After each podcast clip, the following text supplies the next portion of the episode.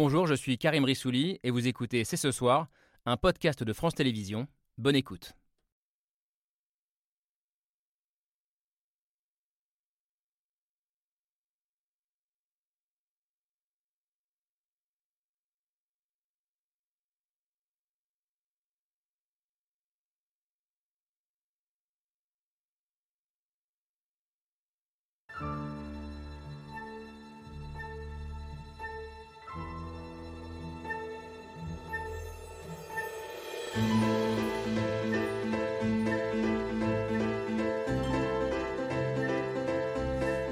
Bonsoir à toutes et à tous, soyez les bienvenus sur euh, le plateau de C'est ce soir. Nous finançons la guerre que nous condamnons par ailleurs. La phrase est signée François Hollande, pour qui les pays européens doivent mettre fin au plus vite à l'achat de gaz produit en Russie. Les Américains, eux, ont tranché, c'est l'une des infos du jour. Joe Biden a annoncé cet après-midi l'interdiction des importations d'énergie russe. Et au-delà de cette question de l'embargo, c'est bien la question de la volonté et de la capacité des Européens à affronter Vladimir Poutine, qui est ce soir encore une fois au centre des débats, alors que le président ukrainien Volodymyr Zelensky continue à dénoncer les promesses non tenues des Occidentaux. Nous sommes euh, ce mardi au soir du 13e jour de guerre en Ukraine. C'est ce soir, c'est parti.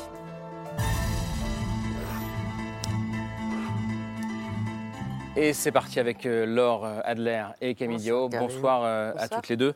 L'Ukraine de nouveau au sommaire ce soir. On a fait le choix de continuer à vous parler de cette guerre, à vous la raconter, à vous montrer ce qui s'y passe. vous parler de ce drame aussi qui est un drame humanitaire.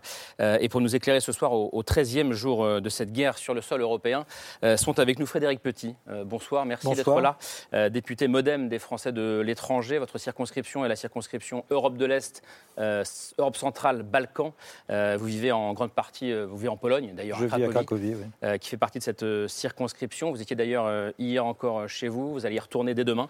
vous avez accueilli là-bas des réfugiés ukrainiens, je crois, au tout début. Mmh. et vous êtes à Paris justement ce soir aussi pour mieux alerter sur cette urgence humanitaire. vous aussi, Yulia Choukan, bonsoir. bonsoir. vous suivez très très près la situation sur place. Vous êtes en contact, je crois, permanent avec beaucoup d'Ukrainiens qui ont choisi de rester, que vous connaissez particulièrement bien, notamment pour pour avoir suivi de très près la révolution du Maïdan en, 2014 euh, sur place. Vous êtes maîtresse de conférences en études slaves à l'université de Paris-Nanterre, spécialiste de l'évolution des sociétés ukrainiennes et bélarusses.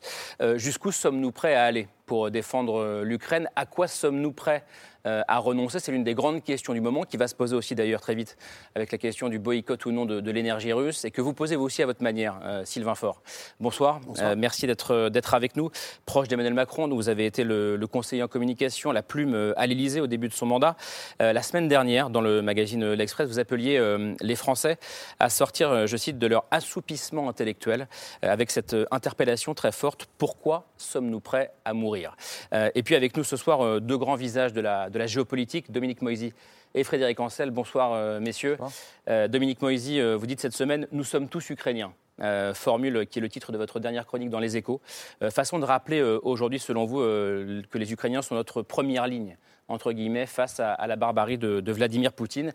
Vous, Frédéric Ancel, vous serez notamment très précieux ce soir pour nous éclairer sur cette question centrale, je le disais en titre, de l'embargo sur, euh, sur le gaz russe, sur l'énergie russe euh, et sur la question des, sanctions en général d'ailleurs. Votre dernier livre euh, qui vient de sortir, Les voies de la puissance, publié chez Odile Jacob. je le disais à l'instant, on a choisi de continuer à vous parler de cette guerre. Est-ce que c'est un risque, selon vous, des prochains jours, des prochaines semaines, qu'on finisse par se lasser, même si le mot est très moche, Frédéric Petit, se lasser de cette guerre, qu'on arrête d'en parler? Non, j'avoue que j'ai bien aimé le sursaut. je ne savais pas, je n'ai pas tout lu, mais je crois effectivement que les citoyens euh, à l'Ouest ont un retard, un petit retard d'information, on va le dire comme ça. Et je l'ai dit dès le premier jour, cette guerre est pour moi une guerre culturelle, une guerre de modèle. Je ne suis pas d'accord avec la notion de première ligne. Je crois que la guerre culturelle que fait Poutine est une guerre de, est une guerre d'usure, une guerre de, de la mer qui vient chercher, qui gratte, qui gratte. Ce qu'il a fait dans le Donbass, si jamais on le laisse venir à nos frontières, il le fera en Moldavie. Et puis, dans quelques temps, il va le faire évidemment euh, dans la région de, Narva, c'est-à-dire qu'il y a des communautés russophones, et dans 4 ans, dans 5 ans, on aura dans ces communautés russophones des gens qui vont commencer à dire qu'ils ne peuvent pas parler leur langue, et puis 10 mmh. ans après, qui feront des partis euh, pro-russes. Et c'est cette usure culturel qui fait que si on ne, on, ne, fait pas, on ne reprend pas à l'ouest la connaissance de cette frontière qui est la nôtre, hmm. parce que les gens disent moi j'habite à Cracovie donc je suis chez moi, mais on est tous chez nous là-haut et moi je suis chez moi ici aussi.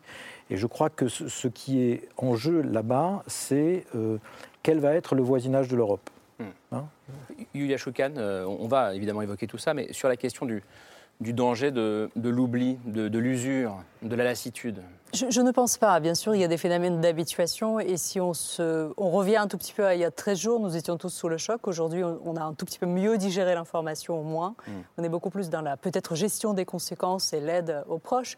Mais je pense que non, il n'y a, pas, il a pas de risque à cet égard parce que d'abord, les modes opératoires russes reste euh, très choquant. Mm. Euh, les bombardements indiscriminés, notamment des grandes villes ukrainiennes euh, de, l'Est, du Sud ou encore de la capitale Kiev, Odessa est aussi sous la menace. Donc je pense que non. Il y aura ce flux de réfugiés qui va se poursuivre aussi et qui va continuer aussi à nous, à nous, rappeler, à, notre devoir. Et je pense qu'aussi la résistance des Ukrainiens euh, va continuer à nous, à, nous impressionner également. Frédéric Ancel? Bah, euh, En l'espèce, la lassitude est difficile. Pourquoi? Parce que le kilomètre émotion, euh, il joue. C'est à quelques centaines de kilomètres. Alors évidemment, ça sera plus difficile de s'enlacer que de la guerre en Irak qui a duré 8 ans et dont plus personne ne savait où elle se trouvait, quelles en étaient les implications. Pareil pour des guerres africaines. Bon. Donc là, en tant qu'Européens, évidemment, ça va être beaucoup plus difficile. D'autant qu'avec les sanctions, et je pense qu'on va en parler, mm. de toute façon, il va y avoir un coût. Et ce coût, on va le payer d'une manière ou d'une autre. Hein, de, enfin, le prix des sanctions, nous aussi, Européens, euh, on va le payer. Et puis, dernier point, effectivement, je rejoins ce que vous avez dit, là, on a affaire tout de même à quelque chose d'extrêmement brutal et non pas à, une, un conflit larvé de basse intensité euh, dans, dans, un coin euh, paumé au fin fond de la Sibérie mm. ou du Caucase, d'ailleurs, assez récemment. Bon, alors, la, conjonction de tous ces éléments fait que. Ben, ben, c'est ça, que, la lassitude enfin, ne, ne, pourra pas advenir. Elle n'a pas pu non plus, d'ailleurs, advenir, je dis d'une phrase, il y a un an et demi dans le Caucase, lorsque a eu lieu une guerre entre euh, l'Arménie et l'Azerbaïdjan. Pourquoi? Parce que ça a été une guerre éclair et ça a duré que quelques semaines. Et encore une fois, c'était plus loin. Hein. Mmh. Et puis, bah, nous autres Européens n'étions pas directement mmh. euh, concernés. Là, je pense qu'on ne pourra pas se lasser. M. Poutine ne nous laissera pas l'occasion de nous enlacer. Dominique Moisy, c'est votre euh, sentiment à vous aussi? Oui, mais je le dirais différemment. Je, je crois que nous sommes conscients du fait que cette guerre est la plus manichéenne que nous ayons connue euh, depuis 1945 que l'histoire est peut-être connue depuis la guerre civile américaine 1861-1865. Il y avait à l'époque un mal absolu, le Sud qui était partisan de garder l'esclavage, et un bien clair, le Nord, qui voulait que cet esclavage cesse. Il est rare dans l'histoire que nous ayons une vision aussi claire. Hmm. Dans le cas d'espèce, Poutine est le mal et les Ukrainiens sont le bien. Et nous nous associons à eux, pas seulement par la proximité des kilomètres, mais par la clarté du message hmm. qu'ils nous font passer. En fait, je ne sais pas si nous deviendrons meilleurs grâce aux Ukrainiens, mais il nous invite à être meilleurs. Et ce qui me semble important depuis 13 euh, jours, c'est qu'en réalité, non seulement nous ne nous lassons pas, mais il me semble que nos émotions grandissent. Et on en parlera certainement, les peuples mmh. demandent à leur gouvernement d'en faire plus, mmh. et pas l'inverse. Sylvain Faure, c'est intéressant cette notion de, de guerre euh, beaucoup plus manichéenne euh, que les autres, que celles qu'on a vécues, si on accepte la Seconde Guerre mondiale, bien sûr, et puis, euh, et puis aussi le conflit de la, guerre civile américaine. je ne sais pas si on va se lasser ou pas se lasser. Ce que je crois, c'est que la résistance ukrainienne, inattendue hmm. de nous, inattendue des Russes, a d'une certaine manière nous a réveillés. Hmm. Une guerre éclair en trois jours, on se réveillait et on se rendormait. Là, c'est la résistance ukrainienne. Et le, ce à quoi nous n'allons pas nous habituer, c'est cette résistance. C'est-à-dire que chaque jour, il y, a des, il y a des faits de résistance, il y a des faits euh, de courage, il y a des faits, voilà, et, des images, etc. Et donc, ça, pour nous, je pense que c'est chaque jour une piqûre de rappel sur notre capacité à être à la hauteur de ce courage ukrainien. Mmh. Et ça, je crois, c'est fondamental et s'assoupir ou se rendormir ou s'habituer, ça voudrait dire que nous sommes devenus insensibles au courage des résistants. J'espère que ça n'adviendra pas. Pour que les opinions publiques ne tombent pas dans ce piège possible euh, de l'oubli ou de, de la lassitude, eh il faut continuer à documenter cette guerre, euh, à la montrer, à la décrypter, comme on va encore essayer de le faire ce soir. Et Camille a montré des scènes qui sont des scènes euh, marquantes de, de, cette guerre. L'une des scènes les plus marquantes de ces dernières 24 heures, peut-être, elle nous vient de la ville de Kharkiv. On parlait des villes russophones bombardées à l'est du pays. C'est le cas de Kharkiv qu'on découvre après les bombardements russes aujourd'hui. Oui, Kharkiv, c'est la deuxième ville du pays en, nombre d'habitants, 1,5 million d'habitants, et elle est en passe être presque complètement détruite par les bombardements russes. Hier, c'est le centre-ville, euh, notamment, qui a été laissé euh, presque en ruine. C'est ce qu'on voulait vous montrer euh, ce soir avec notre photo du jour. C'est un civil qui sort de chez lui et qui marche au milieu des décombres après un bombardement. Ces bombardements, comme on l'a déjà dit, ils, frappent sans distinction à la fois des quartiers résidentiels, un centre de recherche nucléaire près de Kharkiv, heureusement sans incident majeur a priori, des écoles aussi, et un journaliste britannique pour la chaîne Al Jazeera était euh, sur place euh, hier. Il est sorti dans les rues du centre-ville quelques minutes seulement après les bombardements russes et on va regarder les images qu'il a tournées. This is what the power of Russian bombing can do to civilian areas of this city. This, seat, this street completely and utterly devastated. Some of the buildings still on fire. Um, if I pan round here, you can see one of Kharkiv's main churches, the steeples, the cupolas on the top of that church, very, very damaged, all the windows blown out of that church. As I say, this is central Kharkiv. Voilà, quand on voit ces images, on, se dit que le but de l'armée russe est à peu près clair. Il s'agit de, détruire complètement, de, raser euh, Kharkiv. Comme Karim le disait tout à l'heure, euh, Kharkiv, c'est une ville qui est tout près de la frontière russe, à une quarantaine de kilomètres, euh, qui a majorité russophone. Et dans les témoignages qu'on peut lire dans la presse, on a des habitants de la ville qui, qui sont presque incrédules d'être pris pour cible avec autant de violence par ceux qu'ils considèrent comme leurs frères russes. comment est-ce que vous voyez ces images, vous, Yulia Choukan? Qu'est-ce qu'elles racontent? Bah, elles font mal à moi comme à, un autre spectateur, bien évidemment. Surtout que j'ai travaillé pendant ces sept dernières années beaucoup dans cette ville de Kharkiv, donc avec un groupe de bénévoles euh, qui euh, venaient en soutien aux, forces, aux forces armées ukrainiennes et dont, dont, le siège était précisément dans, dans cette ville. On est vraiment au cœur d'une ville on est à côté de la place de la Liberté, une des grandes places d'Europe, donc euh, qui, est, la place centrale de Kharkiv. On est sur l'axe central de, la ville, la rue Sumskaya. On voit les images et sur ces images, on voit notamment une faculté, la faculté de sociologie euh, de l'université Karazin à, Kharkiv, qui a été touchée. Et donc, c'est à l'image, effectivement, de, ce caractère indiscriminé des bombardements. Et c'est aussi des quartiers, un quartier résidentiel, où il y a un mélange d'administration, mais il y a beaucoup de civils aussi, donc de, de, Kharkiviens qui habitent euh, dans, cette ville et qui ont été touchés. Et à qui vous parlez encore euh, en ce moment, depuis, depuis le début de la guerre J'ai une partie de mes, de, mes amis qui, qui, restent encore dans la ville. La, sortie sortir de Kharkiv est difficile, de plus en plus difficile en ce moment. L'évacuation se fait encore par train mais prendre la voiture, c'est risqué parce qu'on peut être aussi euh, se faire tirer sur la, sur, sur, la route en fait, en évacuant la ville. Et d'autres ont réussi à partir. Mais il y en a encore qui restent, qui résistent. Euh, qui se coordonnent, hmm. qui essaient de venir en aide aux civils, parce que en, fait, les jeunes, ceux qui sont plus mobiles, partent. C'est des personnes âgées. Euh, sans famille qui restent. Il y a un manque de vivre, un manque de, euh, manque d'eau, euh, et donc des personnes qui se retrouvent en situation de voilà, enfin, qui sont piégées par la par ce qui se passe dans la ville, et donc des réseaux de coordination, de bénévolat se sont mis en place, des civils qui s'entraident hmm. entre eux et qui essaient aussi d'aider ce qu'on appelle les forces de la défense territoriale, donc ceux qui sont engagés pour défendre la ville. Je voyais réagir, Frédéric Oui, cette image de décombre est l'illustration parfaite de l'échec de M. Poutine, de l'erreur hmm. de M. Poutine. Parce que ce que vous disiez, monsieur le député, est tout à fait juste. Euh, il y a une, guerre à dimension euh, culturelle. En tout cas, il y a instrumentalisation hein, de la russophonie pour, euh, pour monsieur Poutine. Il l'a déjà montré en, Géorgie naguère.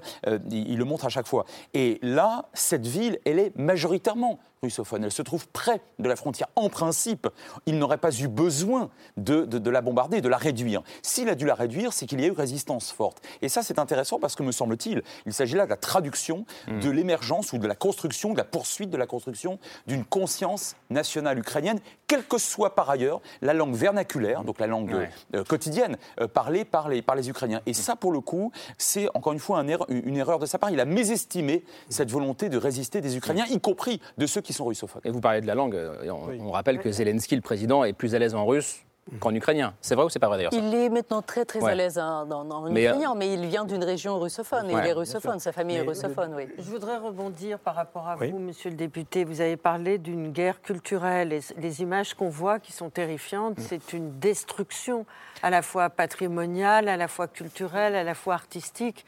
Ça nous rappelle étrangement des images que nous avions vues à Grozny. C'est comme s'il y avait un, un effacement des valeurs culturelles de ce territoire qui est furieusement européen.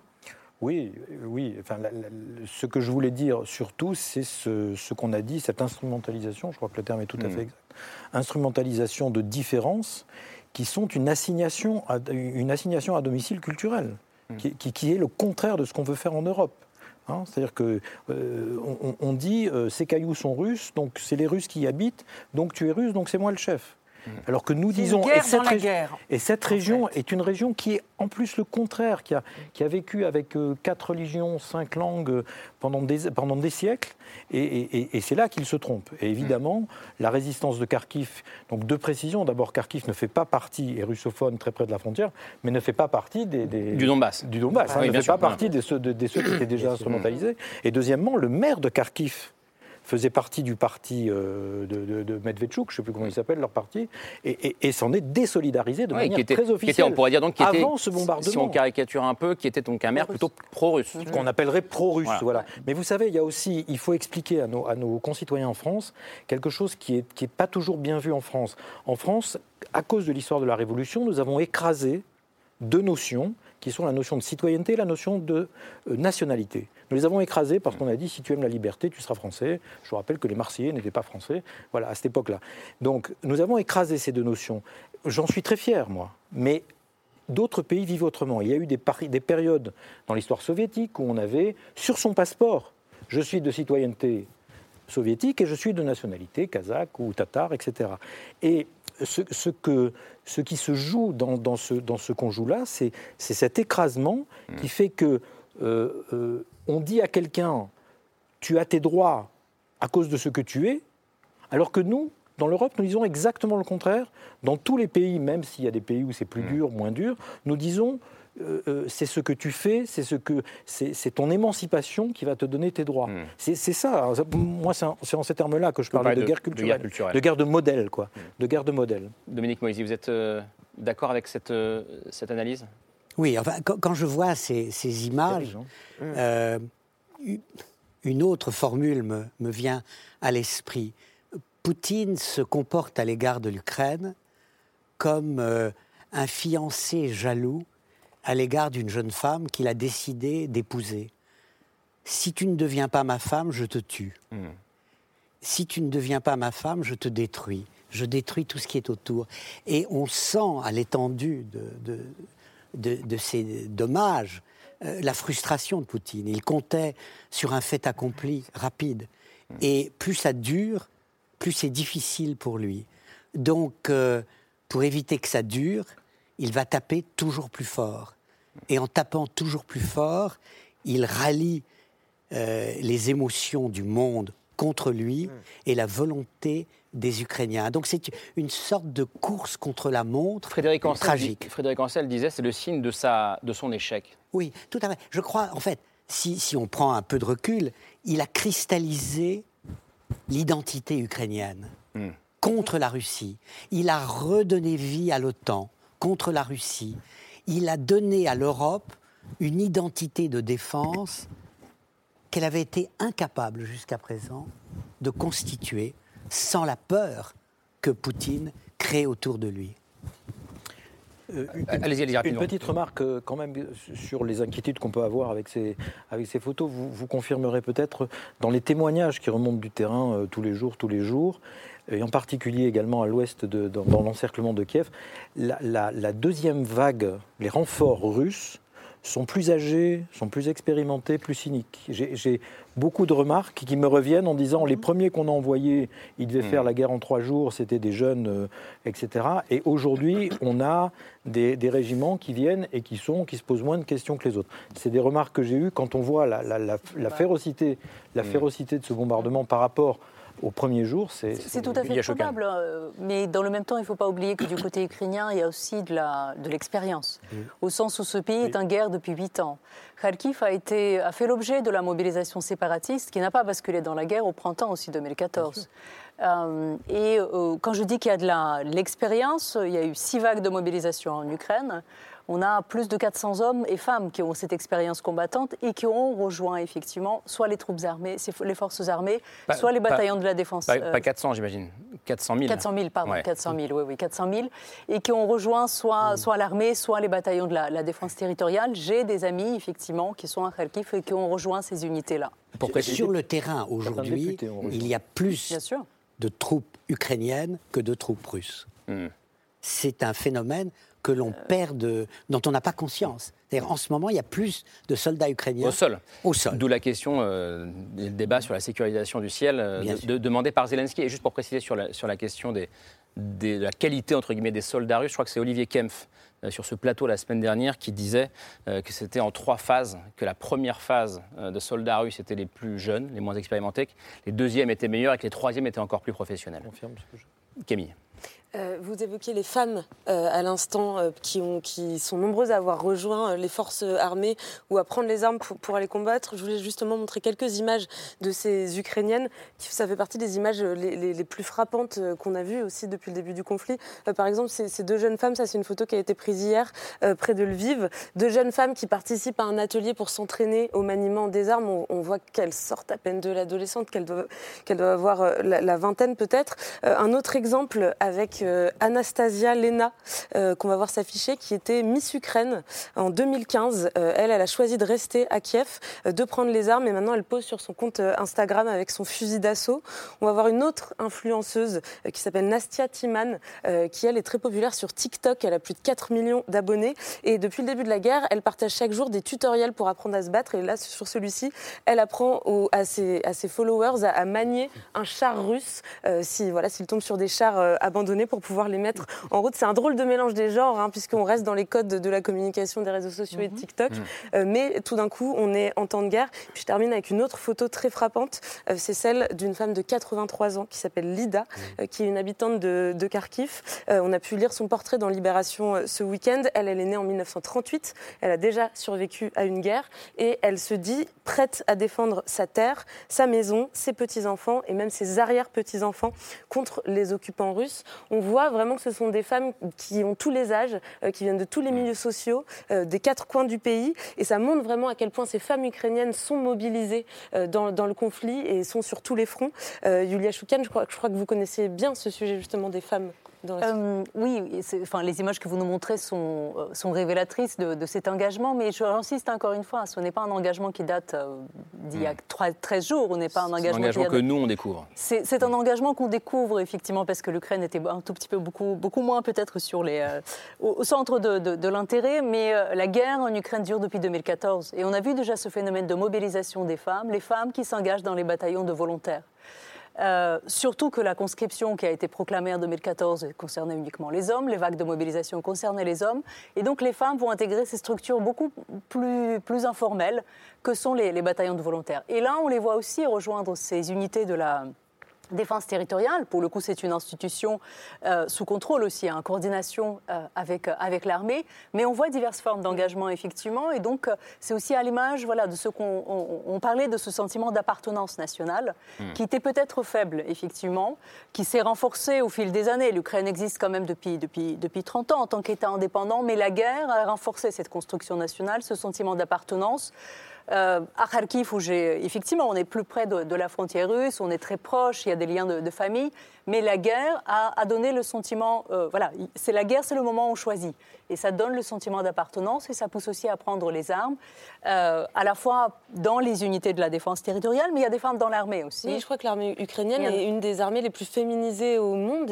bon, après, dans le ratio autour de 23%, mais il faut mm. voir aussi les, femmes soldates, les femmes combattantes et les femmes. 23%, c'est quand même énorme. Un peu. Oui, mais c'est la moitié, hein, plus ou moins, pour les femmes, les femmes mm. soldates, en fait. Et ensuite, tous les autres, c'est plutôt les femmes dans les administrations, dans les bureaux, les, les, services de, communication. C'est beaucoup. L'armée la plus féminisée au monde, si ma mémoire est bonne, c'est l'armée américaine. Vous avez l'armée israélienne, l'armée française, l'armée ukrainienne, l'armée rwandaise, je crois aussi. Enfin bon, vous en avez, vous êtes dans, le top 10 là, des, armées les plus féminisées. Et là aussi, ce qui est intéressant, c'est que, on, enfin, on, revient toujours à la même question. Est-ce qu'une nation se crée ou se développe, ou se renforce dans l'adversité? La réponse est oui. Et là, pour le coup, il, euh, M. Poutine a réussi malgré lui à créer ce qu'il ne voulait pas créer, euh, ce en quoi il ne croyait pas, c'est-à-dire une nation ukrainienne. Hein. Il ne cesse de dire depuis 22 ans qu'il est au pouvoir, et il le, pensait bien évidemment auparavant, euh, comme, officier du KGB, que l'Ukraine n'a strictement aucune, euh, aucune légitimité à exister en tant qu'État. Et il fallait reconstituer, euh, non pas l'URSS, mais, allez, on va dire la Grande Russie pour faire, pour faire très court. Et l'Ukraine en fait partie de manière absolument évidente à ses yeux et aux yeux des nationalistes. Et là, il contribue à faire très exactement ce pourquoi il luttait. Sylvain Fort, ça fait euh, écho chez vous, euh, j'imagine, ce qu'on se dit là. Vous qui posiez la question, euh, pourquoi sommes-nous prêts à mourir, justement? Disons que il est tellement tard. C'est-à-dire que ce qu'on voit, ces images-là, vous le disiez, ne sont pas nouvelles. Il y a même des images qui circulent sur les réseaux de mobilisation, etc., qui datent de 2015, qu'on présente comme ayant été tournées avant-hier. Donc le fait que ce soit un peuple en guerre, le fait que ce soit un peuple qui se mobilise euh, pour, pour sa souveraineté, le, peuple, le fait que ce soit un peuple qui est un ennemi, euh, n'est pas nouveau. Qu'est-ce qui fait qu'aujourd'hui, euh, on se réveille? Bah, C'est évidemment la violence de l'agression, mais au fond, moi, ce qui me frappe beaucoup, c'est que c'était là. Et, et si j'ajoute un point, on a, on a vécu sous Covid avec un virus, etc., mais tant que les Ukrainiens se battaient contre les Russes, il y avait un autre virus qui était dans notre organisme, c'était celui de la propagande et de la désinformation russe, en France. Cette propagande et cette désinformation nous ont rendus sourds et aveugles pendant des années au sort du peuple ukrainien. Là, on se réveille parce qu'il y a la force brutale, mais il faut qu'on se débarrasse très vite des toxines qu'on a encore dans nos organismes. La propagande et la désinformation, dans un pays, la France, qui est juste la preuve du contraire, euh, respecte la liberté de la presse. Ça veut dire qu'on l'a, on l'a accepté, cette propagande. On l'a accepté, je trouve, par comparaison avec d'autres pays européens, on l'a accepté avec une facilité euh, très grande. Je vous donne juste un exemple. On a euh, octroyé un canal, un canal à RT France. Quand euh, euh, le problème s'est posé de, son installation, la réponse des autorités, que je ne citerai pas, mais enfin, qui donnent les canaux de diffusion, ça a été ah bah, on leur a donné un canal, maintenant on ne peut pas les empêcher de diffuser. Ok, alors peut-être qu'on peut quand même regarder parce qu'au que au moment où RT France a commencé à diffuser en France, des sanctions avaient déjà été prononcées par les régulateurs au Royaume-Uni et en Allemagne. Quelles sont les sanctions qui, depuis cinq ans, ont été prononcées en France contre RT France? Aucune. Ça, a été précisément la liberté d'expression qui a dominé, mais en bénéficiant chez nous d'une naïveté et d'une passivité, pardon, absolument énorme. Et, ça pendant ce temps-là, à diffuser tous les jours. Et ça continue. et pendant ce temps-là, on dormait, on dormait. Donc voilà, c'est ça moi qui me frappe, c'est l'énorme retard que nous avons dans la prise de conscience de cette situation. Et j'espère qu'il n'est pas trop tard. On dormait Frédéric Petit? Bah, Écoutez, moi je ne dormais pas. Mais, non, mais voilà. Mais euh, ce, que, je, suis, euh, je, voudrais reprendre ce sujet parce que c'est un sujet qui est, très important. non seulement j'habite à, Cracovie, mais je fais partie du mouvement démocrate. Donc je suis, et moi quand je suis arrivé pour la première fois en 86 en Pologne, j'ai connu la censure. Hein? Les journaux, euh, voilà. je suis moi très prudent avec l'interdiction ou la décision d'État qui dit ce qui a le droit de passer ou pas passer j'ai le sentiment, alors je suis pas, c'est pas mon métier, hein, donc moi je fais mon travail, je ne sais pas faire le travail des autres, mais j'ai le sentiment que euh, le plus important, c'est quand même qu'il y ait euh, cette, cette, prise de conscience du citoyen qui vit dans un siècle de plus en plus compliqué, et qu'il faut qu'il fasse ses devoirs à la maison euh, lui-même. Donc, C'est-à-dire qu'il n'aurait pas fallu euh, demander la suspension de RT de Sputnik euh, je, C'est intéressant. Hein. mais oui, non, mais je, je ne l'aurais pas dit il y a un an et je, continue à dire, moi je fais un travail énorme d'information, de, de, de, discussion. Vous savez, une des priorités, je suis très souvent chez moi pour, pour essayer de coordonner un certain nombre de choses, mais là, depuis euh, les 13 jours, j'ai fait 4 ou 5 conférences invitées par des collègues, soit en visio, soit invitées par des collègues qui disent, viens, me, viens parler de ça à mes, à mes citoyens en France. Et, je, et j'en fais une priorité. Je dis à mon équipe, ça on fait. Mais j'essaie de comprendre pourquoi vous avez changé d'avis. Vous dites, il y a un an, j'aurais pas dit ça. J'ai changé d'avis Aujourd'hui, je- parce, que, parce qu'aujourd'hui, c'est une, décision, euh, c'est une décision extrêmement politique, extrêmement précise, et que, encore une fois, c'est pas mon travail. Je pense qu'elle a, elle a été prise par plusieurs pays, elle a été prise par la Commission européenne. Voilà, je, je, je, je ne me lance pas dans les débats Votre- où je suis où je suis pas le mieux informé et où je ne connais pas tout. Mais je, je, je, je ne crois pas qu'il faille qu'il y ait une position d'État qui dise ça c'est bien ou pas bien, y compris par rapport à l'Ukraine, parce qu'on parle, on parle de la résistance. Mais on sait aussi que l'Ukraine, comme en France d'ailleurs, il y a des partis d'extrême droite, il y, a, il y a des choses, il y a une histoire Incomparable en termes de score et de représentation Bien au sûr, Parlement. bien sûr, non mais bien sûr, non mais on- je veux dire, je, je préfère un pays qui, qui se pose des questions sur lui-même, sur son histoire et qui ouvre tout. Euh, Vous savez, un des grands problèmes qui a été traité de manière très différente dans les anciens pays communistes, c'est comment on gère notre mémoire communiste. Et je, je vous dirais, le pays qui pour moi l'a le mieux géré, vous serez surpris, c'est l'Albanie. L'Albanie a très bien géré ça, avec quelque chose de très ouvert, de hein, la maison des feuilles, pour ceux qui ne sont pas allés. Euh, voilà.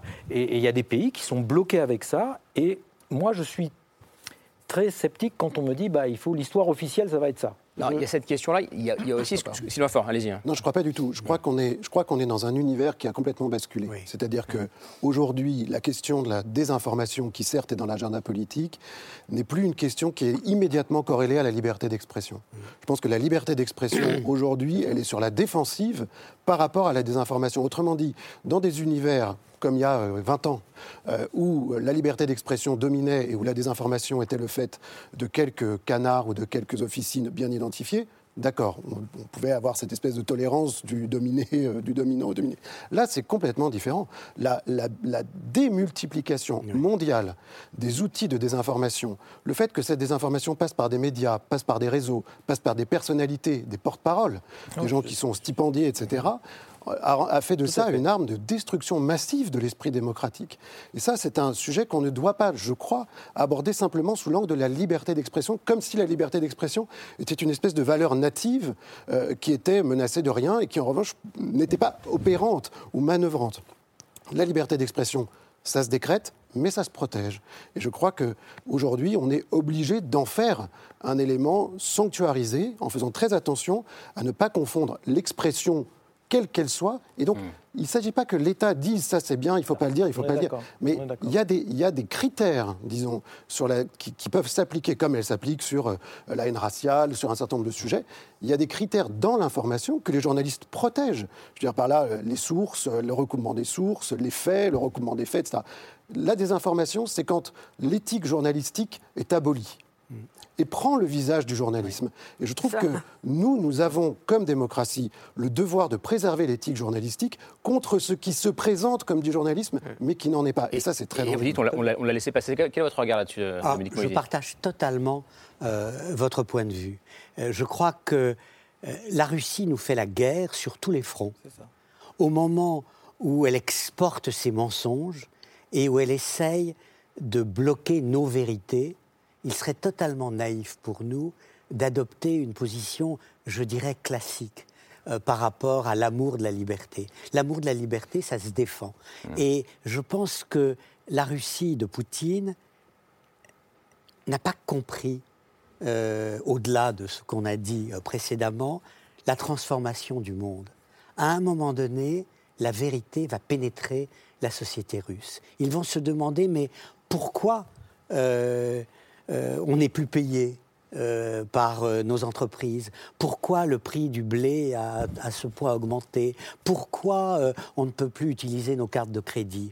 Et les images vont circuler. Elles vont donner l'explication de ce pourquoi russe. Et donc nous sommes dans un combat, un combat sur le terrain, un combat dans le champ des sanctions, mais un combat également sur le plan de l'utilisation de l'information, de la désinformation. Avec une donc ne nous, ne nous, ne nous euh, censurons pas nous-mêmes. Non, mais ce que j'entends aussi, euh, Dominique Moisier, et ça rejoint pas mal des sujets de, de discussion et de conversation du moment. euh, vous dites, euh, ne pensons pas qu'il faut, ne pensons pas de manière classique. Vous Oui. l'avez dit. Et j'entendais ne soyons pas aussi naïfs que nous l'avons été. Est-ce que vous avez entendu ça vous aussi, Frédéric Ansel Oui, absolument. Bon, là, il se trouve qu'il y a une véritable guerre d'agression brutale, claire. Je rejoins ce qu'a dit tout à l'heure Dominique Moisy, entre un État très puissant et, euh, et son, son, voisin. Les choses sont claires. Alors attention. Alors moi, je, vous rejoins totalement, euh, Monsieur Faure, en, en, ce sens que, que j'ai toujours considéré qu'il valait mieux défendre à choisir la République que la démocratie. Il se trouve que notre République est de nature démocratique. La démocratie, c'est un système général, formidable, que je soutiens, que j'ai toujours soutenu, mais qui permet en janvier 33 à M. Hitler de prendre le pouvoir. Mm. La République, non. C'est notre régime. Il est de nature démocratique, mais pour se défendre, je pense qu'il doit utiliser tous les moyens euh, que le législateur, bien évidemment, euh, autorise, et dans un cadre à la fois temporel et, qualitatif euh, tout à fait contrôlé. Maintenant, je, voudrais peut-être ajouter une nuance. La Russie n'est pas la seule, n'est pas le seul État à, à manier l'outil de la propagande de manière euh. Euh, la Chine, ces dernières années, euh, s'est fait de plus en plus spécialiste d'une volonté extrêmement forte, quasi coercitive, de nous convaincre du bien fondé de sa politique, en général assez peu favorable aux droits de l'homme. La Turquie n'est pas la dernière, tout de même. Le Qatar, pas davantage. Et un certain nombre d'acteurs infra-étatiques, je pense par exemple à des groupes, euh, des collectifs évangéliques ou autres, ne sont pas non plus les derniers euh, euh, à, proférer des, des, âneries, enfin des fake news, et, à, être, comment je à s'être spécialisé dans une forme de, allez, de Trumpisme. Hein, D'autres démocraties aussi euh, ont, établi ce, type de, schéma de propagande de, manière très massive. Bon, alors, euh, sans défendre, se défendre contre cela, absolument, et notamment et de plus en plus dans le cyberespace. Ça, je suis tout à fait d'accord avec ça. Sur les réseaux médiatiques euh, classiques, oui. Mais simplement, la Russie n'est pas le seul État. Il se trouve qu'aujourd'hui, c'est le plus agressif sur le plan militaire et en particulier sur le continent européen. Donc, ça nous concerne directement. Mais euh, méfions-nous de manière générale, nous autres, authentiques démocraties, et notamment euh, en, Europe, à d'autres acteurs qui tentent eux aussi de, d'établir une configuration de, propagande générale. Rapidement, Non, très rapidement, il y a une question qui a été posée pourquoi avons-nous été beaucoup plus lents que les Britanniques, par exemple, à, prendre conscience mm. de cette problématique? Alors, il y a beaucoup de raisons. Une, peut-être, c'est que quand même, il y a un reste d'anti-américanisme classique qui disait que peut-être c'est bien d'être au milieu mm. euh, entre la Russie et les États-Unis. Et ça, euh, aujourd'hui, mm. c'est quand même un péché contre l'esprit. Hmm. parce qu'on ne peut pas être dans une position d'équilibre euh, sur ces questions. Pardon, alors juste d'un mot. Les Britanniques, euh, oui. Alors, euh, pour ce qui concerne la propagande des groupes islamistes radicaux, je n'ai pas le souvenir que les Britanniques aient été très glorieux. Donc, je, ne pense pas que ce soit. Je suis d'accord avec vous sur l'essentiel. Non, mais la, question de l'anti-américanisme, elle concerne davantage la Russie, pour le coup. on, est, bien d'accord. On, est bien d'accord. Ah, avec tout de même un romantisme pro-russe dans une partie de les deux questions, Les deux questions sont complètement séparées. On, est d'accord, mais simplement, les Britanniques n'ont pas toujours été, c'est le moins qu'on puisse dire, des parangons de la lutte contre propagande. Contre la propagande russe, ils sont très forts. Contre la propagande des islamistes radicaux, ils sont très faibles. Il y a eu la question de la prise de conscience euh, de ce qu'allait faire et des objectifs de, Vladimir Poutine. Il y a maintenant aussi la question depuis plusieurs jours de la réponse occidentale face à, Vladimir Poutine. Euh, Volodymyr Zelensky, le président euh, ukrainien, euh, continue jour après jour à mettre la pression sur les, sur les Occidentaux. Les mots sont jour après jour de plus en plus accusateurs. Voilà ce qu'il disait ce matin, Volodymyr Zelensky, dans une nouvelle vidéo. La responsabilité revient aux occupants. Mais les responsables sont aussi ceux qui n'ont pas été capables de prendre une décision durant ces 13 jours depuis leur bureau en Occident. Une décision pourtant nécessaire. Ceux qui n'ont pas encore sécurisé le ciel ukrainien des assassins russes, qui n'ont pas sauvé nos villes des frappes aériennes, de ces missiles, de ces bombes, alors qu'il le pouvait. Comment est-ce que vous entendez ce que dit euh, Volodymyr Zelensky? Est-ce que vous comprenez euh, cette euh, accusation de plus en plus forte? C'est un cri de cœur et je pense qu'il il relaie le message ressenti par beaucoup d'Ukrainiens.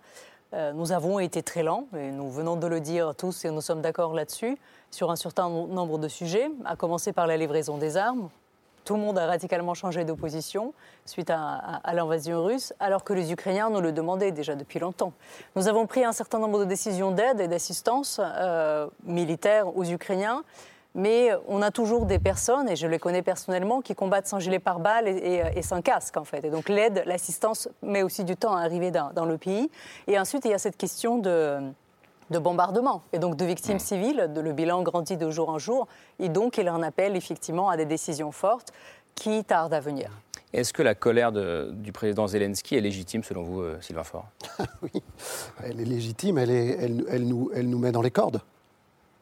En tant que Français, euh, on est horrifié par ça, hein, parce qu'on reçoit ça comme un uppercut, évidemment, et, on est incapable de répondre. Hmm. Moi, je ne sais pas. Je, pense que personne ne sait en vérité. En vérité, on, a très envie d'aller les aider, avec euh, toutes sortes de conséquences qu'on n'a pas du tout envie d'assumer derrière. la vérité, c'est que nous n'étions pas prêts. Et que quand les Allemands disent, tiens, finalement, si on avait une armée, ce serait pas mal, oui, c'est bien, ils le font tout de suite. Euh, ils le feront, enfin, des équipements militaires significatifs, ce sera vrai dans, cinq ans. Donc, le, niveau, là encore, ce que je disais tout à l'heure, le niveau de temps retard, euh, Zelensky nous met face à ça, en fait. Ce qu'il nous dit, c'est, au fond, on n'a pas de scénario. On n'a pas de plan. En vérité, on est le nez collé à la vitre et, spectateur de choses atroces que, que, vous nous avez montrées tout à l'heure. Et donc, la vérité, c'est que nous sommes pris de court par quelque chose qui dure depuis longtemps. Et je trouve que c'est là notre faiblesse, c'est là notre, notre aveu terrifiant d'impréparation qui est, dont je n'arrive pas, en fait, pour être honnête, à comprendre vraiment la racine. Et puis il y a aussi ce sentiment moral qui s'est abattu sur nous, qui est le sentiment de la honte. C'est ce mot qui revient de plus en plus. nous assistons impuissants à un drame humanitaire terrible et nous n'avons rien fait pour l'en empêcher. Alors nous sommes euh, bloqués dans cette espèce de d'impuissance morale. Et c'est vrai que dans la tragédie de l'histoire et dans la succession des guerres mondiales, on a l'impression que se joue de manière presque métaphysique ce sentiment d'impuissance, d'incapacité, mmh. Mmh. avec euh, évidemment l'évolution des moyens techniques et, et, visuel qui fait, qu'on assiste impuissant tous les jours à ce drame qui se répète. Absolument. Et pour être honnête, heureusement que les Ukrainiens étaient un peu plus préparés que nous, mmh. parce qu'encore une fois, s'ils avaient plié euh, sous, la, sous, le, sous le joug soviétique, pardon, russe, en quelques jours, euh, on, passait à autre chose. et Zelensky incarne un modèle, un modèle de résistance, euh, évidemment militaire, mais aussi morale. Il nous met dans les cordes, disait Sylvain Faure à l'instant, Dominique oui. Euh, Zelensky. Et Laure parlait de colère, de honte. Oui, oui, oui. Mais il faut rester rationnel euh, et en même temps suivre nos émotions légitimes qui correspondent à nos intérêts. C'est possible de faire les deux? Alors, je dirais que oui. Il y a un juste équilibre à trouver entre le trop peu et trop tard d'hier et le trop loin d'aujourd'hui. Et ça paraît mystérieux, ces mots. Hmm. Qu'est-ce que je veux dire par là? Euh, Livrer des armes à l'Ukraine, absolument. Des munitions, bien évidemment. Euh, des armes de plus en plus performantes, oui. Des avions, nécessairement. Et tout de suite. Sinon, ce sera trop tard. Fermer euh, les couloirs aériens, décréter des no-fly zones, c'est directement entrer en conflit avec l'aviation russe. Ce sera peut-être inévitable demain, mais de ma formation, il me reste des leçons des règles de l'escalade, de la crise des missiles d'octobre 62 la règle principale, c'est que la responsabilité du mouvement d'après doit être imputée à l'autre. Hmm. Si nous décrétons une no-fly zone, eh bien, c'est nous qui devenons responsables. Alors, confronté aux images des bombardements des villes qui disparaissent, ce raisonnement paraît d'une abstraction euh, inhumaine. Hmm. Mais en même temps, euh, la responsabilité de l'homme d'État et de faire en sorte que nous créions un équilibre des forces, un rapport de force qui nous soit favorable sans sombrer irresponsablement dans la Troisième Guerre mondiale. Et c'est de cela dont il s'agit. Donc ces mots un peu complexes dont je, hmm. que j'utilisais au départ, cette nécessité de trouver cet équilibre entre le trop peu trop tard d'hier Et le trop loin, trop vite Hmm. d'aujourd'hui, il est absolument vital. Frédéric Petit. Oui, je j'ai une, une- une analyse un peu euh, tout à fait d'accord avec, avec la vôtre sur le plan de la, de la responsabilité de la Troisième Guerre mondiale. Je- C'est évidemment quelque chose qui est euh, dans la conférence de presse entre Poutine et le président Macron. Il, y a eu, il a utilisé le terme vitrifié quand même. Il a été, il a été d'une violence et d'une vulgarité euh, extrêmement, voilà, qui, qui- qui fait peur. Et c'est la responsabilité aussi euh, notre responsabilité de faire attention à ce qu'on ferait. Et effectivement, je crois que descendre un avion russe, ça serait pas avec un avion français ou un avion euh, allemand, euh, Mon avion de ça serait, ça serait au, euh, je parle pas de l'OTAN là encore, Mmh, parce que d'accord. je- voilà. Donc, par contre, il y a quelque chose auquel moi je crois beaucoup pour trois raisons euh, et avec un gros défaut. Je vais essayer d'expliquer mon idée rapidement. Je vous laisse continuer avec ce micro. Allez-y, continuez. Ce sera mieux. Ah bon, Continuez. continuez. très bien. Je, je continue avec ce micro alors. Euh, pour trois raisons et un, et un gros défaut. Je, je crois que euh, nous pourrions amener de la présence non militaire, mais de la présence sécurité civile, de la présence humanitaire officielle, euh, au moins dans l'Ouest. Dans l'ouest de l'Ukraine. Au moins dans l'Ouest Ça de veut dire qu'on l'Ukraine. peut envoyer des hommes de la Je, sécurité je- vais vous expliquer. Je, ne suis pas. Je suis que. Mais c'est ce que Je ne vous- suis pas exécutif. Je, ce que vous demandez, je vais vous, développer cette idée D'accord. et l'expliquer. Je pense qu'il y a une raison culturelle. D'abord, la expliquer aux, aux- je ne sais pas si vous me rejoindrez, mais expliquer à, à des gens euh, en Russie qui viennent de perdre un gamin ou qui, qui sont à Moscou que euh, Kharkiv est une ville russe, que le Donbass est russe, que Kiev est la sainte mère de la Russie, ça peut passer. Euh, Lviv, c'est plus difficile. Hein, historiquement, c'est plus difficile. Vivent donc à l'extrême ouest À l'extrême ouest. Euh, ça, c'est la première raison. Deuxièmement, on voit bien que les, mouvements militaires sont extrêmement concentrés aujourd'hui. Et troisièmement, moi, j'ai vraiment très peur que,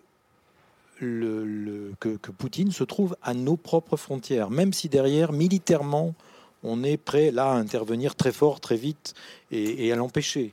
J'ai peur qu'il se trouve juste derrière les frontières, justement à cause de ces déstabilisations qu'il est capable de faire sur des communautés qui traversent Mais les il est, frontières. il est déjà à nos propres frontières euh, avec les Évidemment, pays baltes. euh, avec, euh, avec, avec, avec la, la région de la- Narva dont j'ai parlé tout à l'heure, ou, ou dont je parle souvent. La, la région de Narva est une région qui, qui est euh, qu'on peut très rapide, enfin dont on sent qu'elle pourrait être déstabilisée. Et je vous rappelle que c'est pour ça qu'il y a des soldats français là-bas. Il y a des soldats de l'OTAN sur place, parce qu'on dit ceux-là, ils vont pas y toucher, même s'ils sont pas nombreux, ils vont pas les arrêter, mais on ne touche pas un soldat de l'OTAN. Donc moi, j'ai le comment dire cette espèce d'intuition qu'en sécurité civile, euh, en, humanitaire, peut-être qu'on aurait intérêt à faire ce pas-là. Vous êtes d'accord Il faudrait s'arrêter là ou vous-même, vous commencez à vous poser la question? Alors, je pense que c'est derrière ce débat, c'est réellement l'Europe puissance qui est en jeu. Et je crois que l'élément fondamental que, que- que vous subodoriez tout à l'heure, finalement, c'est réellement ça. D'abord parce qu'elle aurait peut-être, je dis bien peut-être, été dissuasive. Aujourd'hui, c'est trop tard. Mais elle le sera vraisemblablement si réellement elle advient euh, lorsque M. Poutine ou l'un de ses successeurs, ou, ou- ou une autre personnalité euh, politique, hein, euh, puissante quelle qu'elle soit, euh, décidera de croquer une partie du, croquet- du- du continent européen. Ça, c'est le premier point. Le deuxième point, ça nous permettrait d'être plus autonomes vis-à-vis des Américains. Parce que quand vous parlez d'impréparation, notamment des Allemands, vous avez parfaitement raison. Sauf que pourquoi les Allemands et beaucoup d'États européens ont décidé de s'auto-impréparer en quelque sorte? Parce qu'on n'a fait que compter sur le parapluie américain, certes, sauf que ce parapluie américain, il appartient à qui? Aux Américains. Et euh, il quand ils en ont bien envie. Ça, c'est le deuxième point. Et le troisième point, je vous dirais qu'il faut, faut avoir le courage de dire qu'on n'ira pas mourir pour Kiev. Pourquoi, on a- pourquoi doit-on avoir le courage de le dire? Parce que Kiev ne fait pas partie de l'OTAN, et pour cause. Et euh, l'Ukraine, pardon, ne fait pas partie de l'OTAN. Donc à ce titre-là, d'un point de vue strictement institutionnel, on n'a pas à faire la guerre euh, pour euh, l'Ukraine. C'est comme ça, on peut le déplorer. Euh, je, je pense qu'il y a débat là-dessus. Je pense que moralement et sur- éthiquement, c'est surtout, est-ce qu'on doit problématique. rester derrière cet argument institutionnel? Vous, Alors- vous, vous disiez moralement, Non, non, mais qu'est-ce qu'il faut faire? C'est pointer le doigt sur l'absence d'adhésion de l'Ukraine à l'OTAN, sauf que maintenant c'est trop tard. Donc On peut en revanche parler de la Moldavie, on peut parler de la Suède et de la Finlande, et croyez-moi, ils n'ont pas besoin de nous pour commencer déjà à en parler, et peut-être des États du Caucase, voire même du Moyen-Orient. Et ça, c'est extrêmement important pour, j'allais dire, pardon, pour la prochaine fois. Et, enfin, dernier point, euh, je considère qu'aujourd'hui, euh, M. Poutine, tout brutal et plus brutal encore qu'autrefois, et peut-être plus, euh, plus imprudent que ces 22 dernières années, malgré tout, reste, et j'ai envie de croire que c'est une plutôt bonne nouvelle, reste relativement pragmatique. Pourquoi je vous dis ça? Parce que à l'ouest que vous évoquiez euh, il y a un instant, il n'y a pas de soldats russes. Alors on me dit oui, mais c'est loin. Non, c'est pas loin mm. du tout, puisque les soldats qui arrivent à Kiev viennent de Biélorussie. Or la Biélorussie est très proche de Lvov, ou Lviv si vous préférez. Donc il aurait pu, dès le début, se placer immédiatement en confrontation potentielle avec l'OTAN. Pour l'instant, en tout cas, il a décidé de ne pas le faire. Il reste pragmatique, vous avez fait une petite grimace. Oui. Euh, je... Pas sûr pour vous Non, pas du tout. Pas du tout. Euh, j'aimerais euh, que Frédéric Ancel ait raison. mais réellement, je n'en suis pas sûr. je n'en suis plus sûr depuis de nombreuses années. Angela Merkel, dès 2015, disait Je ne reconnais plus l'homme euh, que j'ai connu. Elle lui parlait régulièrement euh, en allemand. Euh, et l'homme qui ressort est d'une autre nature. j'ai enseigné, vous l'avez dit, au Collège d'Europe à pendant près de dix ans. Et on racontait une histoire à Natoline. Une conversation entre Poutine et le Premier ministre polonais d'alors, qui s'appelait Donald Tusk. Et il parlait en allemand, sans garde du corps. Et euh, Poutine, nous sommes à la fin des années 2009-2010. Et Poutine, déjà, aurait dit à Tusk, tu sais, l'Ukraine, ça n'existe pas. C'est un État totalement artificiel. Alors, on se le partage. Toi, tu reprends la partie polonaise hmm de l'Ukraine, Lvov, etc. Et moi, je prends, et, moi, et moi, je prends le reste. Hmm. Et je pense que il a continué à perdre le contact avec la réalité. On dit que pendant la période du Covid, il s'est enfermé dans sa bibliothèque avec des vieux livres d'histoire et des cartes de géographie. Le problème, c'est qu'il a oublié de lire l'essentiel, c'est-à-dire Guerre et paix de Tolstoï. Là, il aurait compris que ce qui fait la différence, ce n'est pas le nombre, ce n'est pas euh, les armes, c'est la motivation des troupes. C'est le prince Andrei à la veille de la bataille de Borodino. Et, donc, je ne crois pas, pour aller à l'essentiel, que euh, Poutine soit pragmatique. Je ne suis même pas sûr qu'il reste rationnel. En tout cas, pour l'instant, euh, il n'y a pas de parachutistes russes ni de chars russes, précisément, précisément, à Lviv, parce qu'il sait très bien que là, pour le coup... Oui, mais il y a eu des bombardements à Ivano-Frankivsk. Ah, mais, bien sûr, mais des bombardements, mais, mais, sur les aérodromes et les aéroports. C'est-à-dire les infrastructures potentiellement militaires. Oui, mais ce, oui, mais ce n'est pas une occupation militaire au sol. C'est très différent. Je, voulais juste réagir par rapport à ce que Frédéric Petit disait, et, ça va rejoindre votre propos. On ne peut pas nous engager vis-à-vis de l'Ukraine occidentale, vis-à-vis de Lviv, euh, que ce soit uniquement au plan, enfin, que ce soit au plan humanitaire ou sécuritaire. Comment expliquerez-vous aux Ukrainiens, en fait, qu'on va sécuriser euh, une partie euh, sans sécuriser, sans aider euh, l'Ukraine L'autre partie. ou, l'Est? Ça, veut dire qu'on accepte la partition de fait. J'ai dit que je n'étais pas exécutif, mais je, sens, j'ai cette intuition que vous, que vous rejoignez en disant ce que vous avez dit sur, sur cette anecdote. et qui a, qui a, cet énorme défaut, c'est-à-dire, je suis d'accord avec vous, que si jamais on prend euh, euh, cette, cette, espèce de tournure de Poutine qu'il a écrit d'ailleurs dans son long dans son long article, il dit euh, la rive gauche du Dniepr. Tout à fait. Hein, tout à, il l'écrit de lui-même. Hein. évidemment, on va vers quelque chose de gelé. Et, c'est accepté, et c'est donner l'impression qu'on accepterait. Je suis tout à fait d'accord que c'est pas parfait, mais j'ai l'intuition qu'on aurait qu'on aurait tort de ne pas être présent de l'autre côté de quelque manière que ce hmm. soit. Les Ukrainiens pensaient un tout petit peu comme vous dites par rapport au Donbass. Ils pensaient que s'il y a une agression russe en 2014, peut-être il va s'arrêter à ce tiers des, des, régions de Donetsk et de Lugansk et qu'il n'y aura pas d'autres avancées. Or, la réalité nous contredit totalement ce, type, de, ce type de pensée. Sylvain Faure, vous avez un, regard sur ce pragmatisme, cette rationalité ou non euh, de Vladimir Poutine Je suis très, très, euh, toujours très prudent sur la psychologie des profondeurs euh, attribuée à un chef d'État euh, d'une manière générale. Euh, et encore plus à Vladimir Poutine, Et encore plus à Vladimir Poutine. J'ai l'impression qu'il y, y, a beaucoup de, de critères d'action, euh, d'objectifs, de, de buts de guerre de Vladimir Poutine dont on parle assez peu, en fait. Euh, évidemment, notamment euh, des buts de guerre économiques, euh, les ressources quasi illimitées de, de l'Ukraine. Et ça, c'est quelque chose dont on fait assez peu le rationnel. Mmh. Au fond, on parle de rapports de puissance, de rapports politiques, de rapports militaires, mais il y a là-dedans un gain économique attendu par Vladimir Poutine. Mais par rapport à qui? Mais Probablement par rapport à des partenaires, probablement par rapport à la Chine probablement dans l'équilibre mondial tel qu'il est en train de se redessiner. Et donc, moi, ce que je me dis, c'est que s'il y a une rationalité, ce n'est pas forcément qu'il est raisonnable, euh, mais il y a un calcul.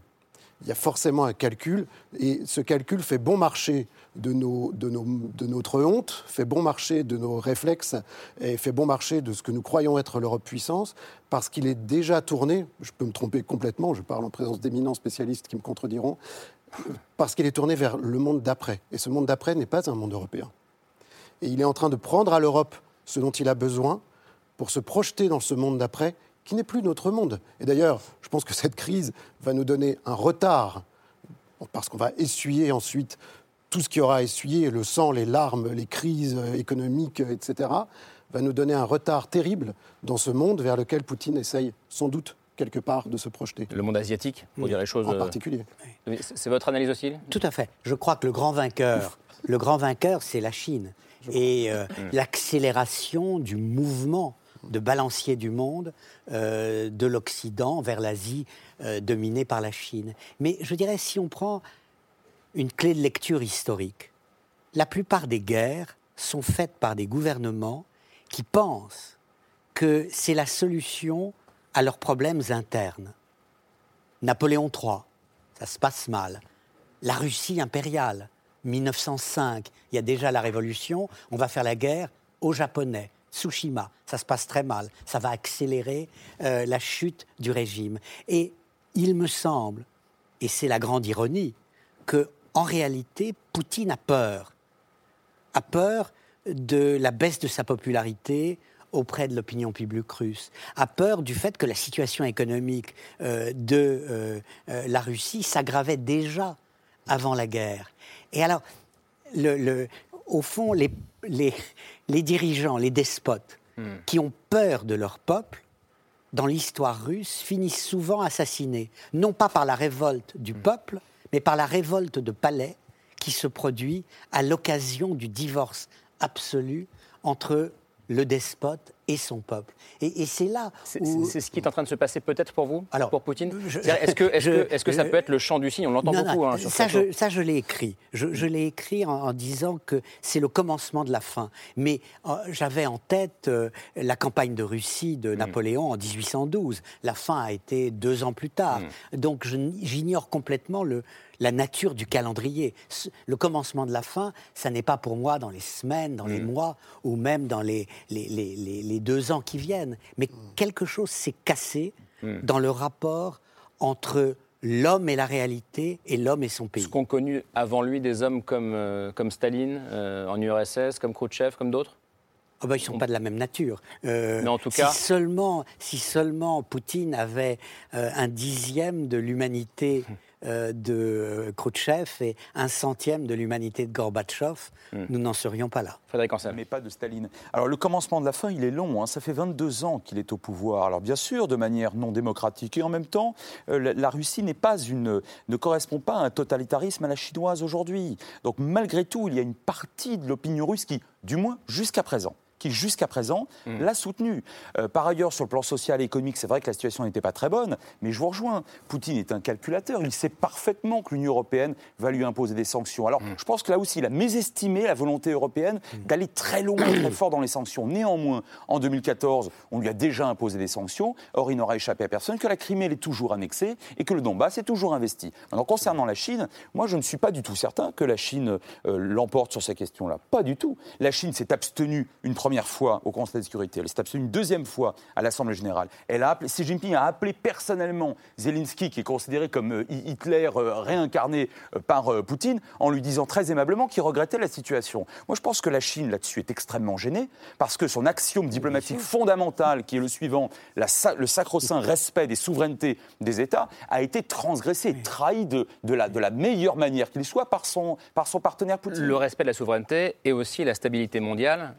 pour faire des affaires, c'est plus simple. Exactement. la Chine est extrêmement gênée par cette histoire poutinienne. Et elle est d'autant plus gênée que le baril est passé de 70-80 dollars à 100, peut-être 120, peut-être 150. Or, là aussi, vous savez tous très bien que les Chinois manquent cruellement de pétrole chez eux. D'abord, leur pétrole est très cher. Et qu'avec un baril à 120 dollars, leur croissance, non seulement elle ne sera plus à 6%, mais, mais elle va baisser. Donc je pense qu'on on est là sur un, un État qui va peut-être essayer de jouer les médiateurs si tant est que les Occidentaux veulent bien Avoir la Chine comme médiateur, ce qui n'est pas encore fait. Et je pense que, là encore, euh, Poutine a, mésestimé la, capacité d'avoir de manière extrêmement claire, à la manière d'un bloc, comme dans les années peut-être 50, 60, 70, la Chine euh, avec lui. Et je crois que ce n'est pas aussi simple que ça. Si je pouvais dire d'un mot, être gêné est une chose, être le bénéficiaire à long terme en est une autre. Ça, à long terme, on verra bien. Enfin, pour, pour l'instant, le baril, il est euh, extrêmement. Le, coût du baril, le coût de cette guerre et l'instabilité euh, créée en quelque sorte par mm. Poutine en Ukraine gêne considérablement la Chine.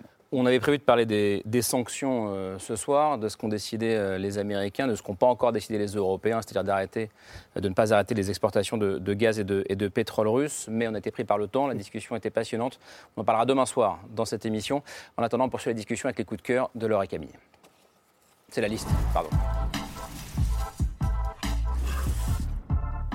C'est bien sûr la liste de ces soirs. On commence avec vous, Camille, euh, d'une guerre à l'autre, euh, mais toujours avec euh, l'armée russe quelque part dans oui, l'histoire. Et les bombes russes, c'est vrai qu'on a ouvert l'émission en, s'interrogeant sur cette possibilité de, pour l'opinion publique occidentale de, se lasser, d'oublier peu à peu ce qui se passe en Ukraine. Je, voulais faire le parallèle avec une autre guerre dont on s'est peut-être lassé un peu trop vite et, dans laquelle les bombes russes jouaient aussi un rôle important, c'est la guerre en Syrie, où on a vu à l'œuvre les mêmes méthodes de bombardement sans aucun répit de certaines villes, notamment de la ville d'Alep. Et à Alep, comme en ce moment à Kharkiv ou à Mariupol, euh, les civils se sont montrés héroïques, les civils euh, se sont organisés pour défendre leur liberté et ils ont filmé, ils ont documenté euh, l'horreur de la guerre. Ça a notamment donné un documentaire absolument bouleversant qui s'appelle Pour Sama, journal d'une mère syrienne. Alors derrière la caméra, c'est une jeune mère qui s'appelle Ouad El Khatib, qui, qui est la jeune mère de la petite Sama qu'on voit sur, l'affiche qui a quelques mois seulement. Euh, c'est aussi l'épouse d'un médecin euh, qui, avec son équipe, de, son équipe médicale, a monté un hôpital de fortune pour prendre en charge les civils blessés euh, pendant les bombardements sur Alep. Et donc pendant plusieurs mois, cette mère a filmé le quotidien de sa famille et de l'hôpital pris au piège dans cette ville.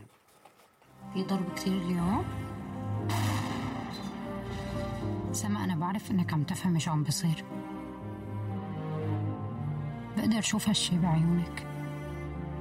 ما عم تبكي مثل أي طفل عادي.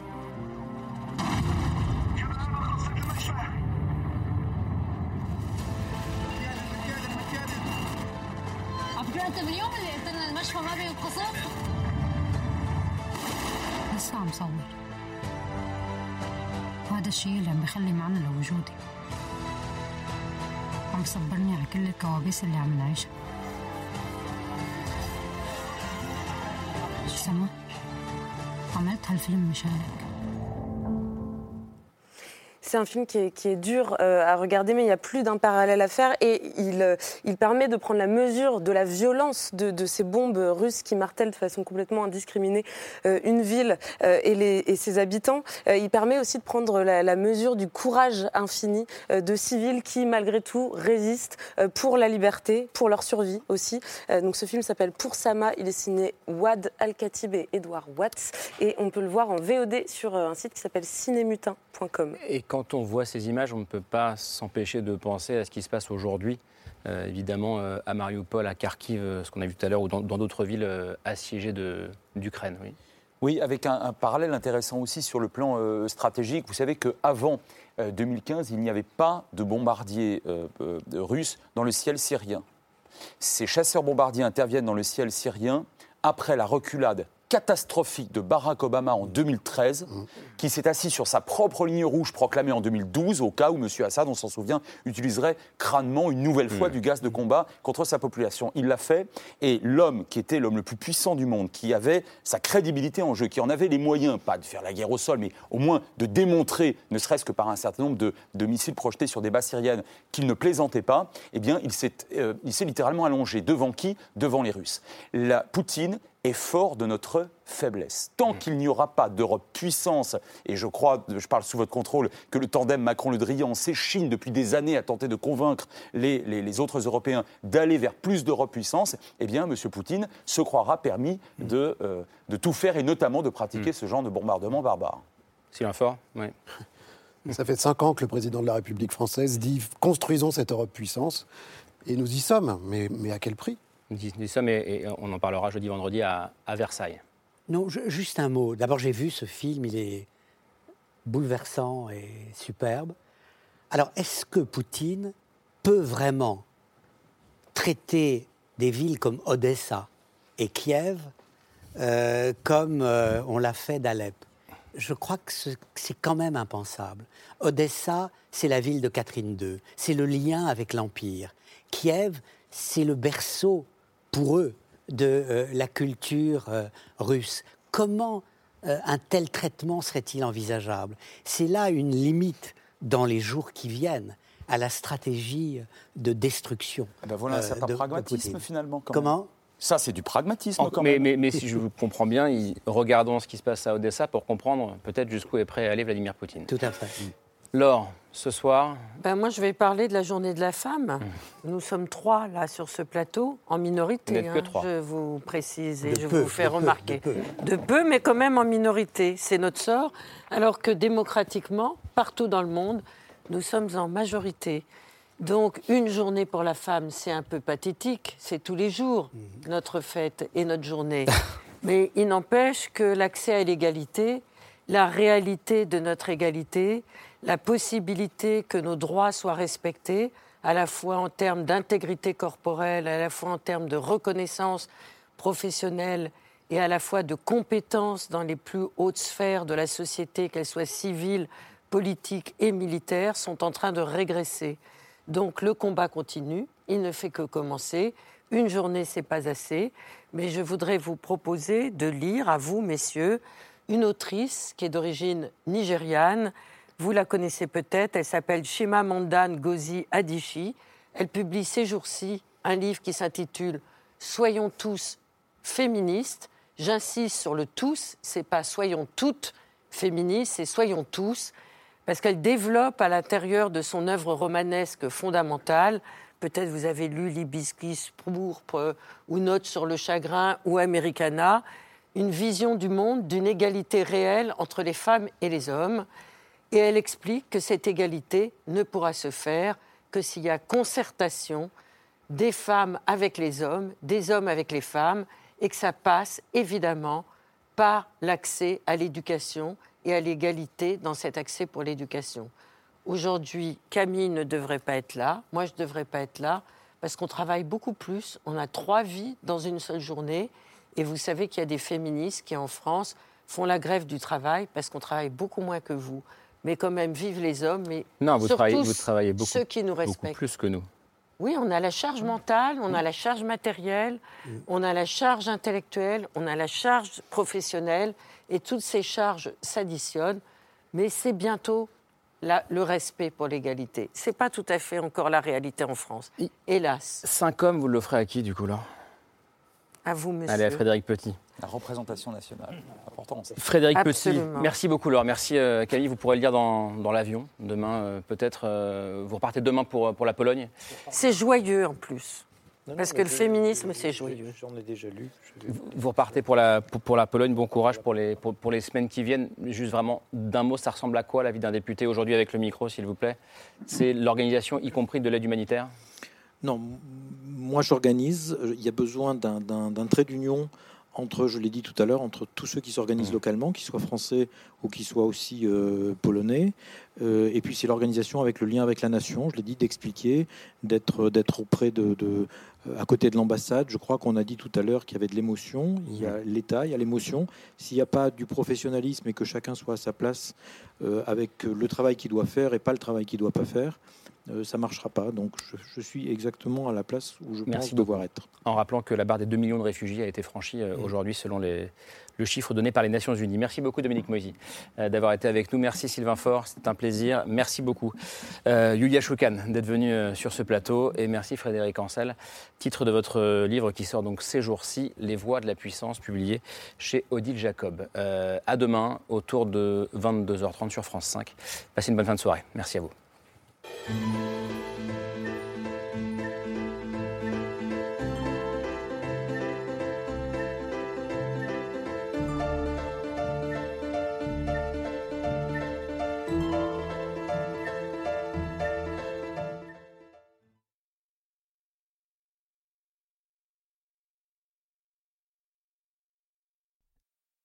C'était C'est ce soir, un podcast de France Télévisions.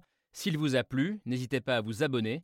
Vous pouvez également retrouver les replays de l'émission en vidéo sur France.tv.